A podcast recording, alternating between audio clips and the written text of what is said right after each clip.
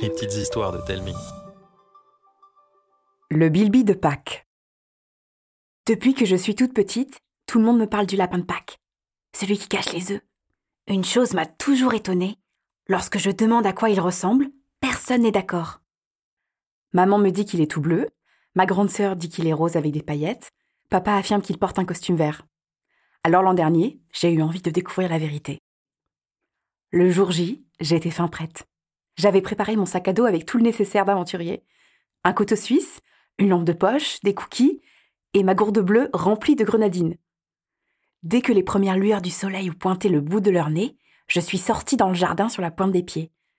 Je me suis cachée juste derrière le gros parterre de roses qui pique. J'avais une vue imprenable sur tout le jardin. Rien ne pouvait m'échapper. Au début, j'avais le cœur qui battait à mille à l'heure, mais très vite, l'ennui a débarqué. Il ne se passait rien, pas un bruit, pas un chat et encore moins un lapin. J'ai attendu, sans bouger, si longtemps que mon ventre a gargouillé. Au même moment, j'ai vu une paire d'oreilles pointues suivie d'une longue queue blanche traverser le jardin en un éclair. Impossible que ce soit un lapin, leur queue ressemble à un pompon. Je n'ai pas eu le temps de me poser plus de questions. Pam a déboulé dans le jardin, surexcité, la truffe collée au sol. Ma chienne avait flairé l'intrus. Je l'ai suivi jusqu'au tas de compost au fond du jardin, juste à côté du gros arbre entouré de framboisiers. Stupéfaite, je l'ai vu se planter devant un trou, fraîchement creusé, si large que je pouvais rentrer dedans. Pam m'a regardé, a aboyé, puis s'est précipité à l'intérieur. J'ai essayé de l'en empêcher, mais je me suis étalée, la tête dans le terrier. J'entendais ses petits grognements s'éloigner. Je devais la rattraper. J'ai sorti ma lampe de poche et j'ai rampé dans le mystérieux terrier. On aurait dit une spirale sans fin, plus je m'enfonçais, plus il faisait sombre, chaud et étouffant. Ma lampe s'est éteinte, sans prévenir. Aussitôt, de petits champignons se sont mis à briller sur les parois, comme des lucioles souterraines. Ça m'a donné assez de courage pour continuer mon exploration. Après une éternité à ramper, j'ai fini par déboucher, couverte de terre et de sueur, dans une drôle de salle. Je pouvais m'y tenir accroupie. Il faisait drôlement frais et l'air était parfumé d'une merveilleuse odeur chocolatée. Les murs étaient tapissés d'une multitude d'alvéoles remplies d'œufs colorés. C'était encore plus beau qu'un arc-en-ciel. J'en avais l'eau à la bouche. Mais je me suis retenue d'en goûter un. Comme le dit maman, il ne faut pas manger de friandises offertes par des inconnus. Et là, même si on ne me les avait pas offertes, on ne pouvait pas faire plus inconnu. Des aboiements lointains m'ont tiré de ma contemplation. Elle était encore plus excitée que la fois où elle avait trouvé un écureuil perché en haut d'un arbre. Je me suis engouffrée dans le premier tunnel qui se présentait. Plus j'avançais, plus j'entendais clairement les jappements de ma chienne et plus le tunnel s'élargissait, si bien que très vite j'ai pu me tenir debout. Je me suis mise à courir pour atterrir dans une pièce qui m'a coupé le souffle. Devant moi, des étagères chargées d'œufs de Pâques s'étalaient à perte de vue. Habillés de jolis papiers pailletés et de rubans mignons, on aurait dit de vrais bijoux. Pam était dans un coin, tournicotant sur elle-même en aboyant la truffe en l'air.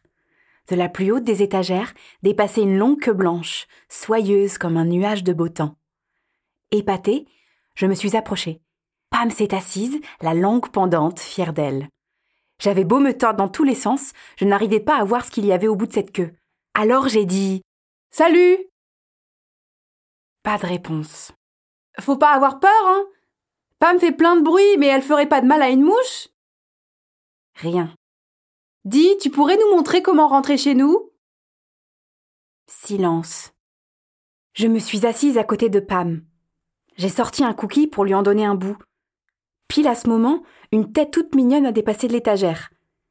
La bestiole avait de grands yeux gentils et curieux.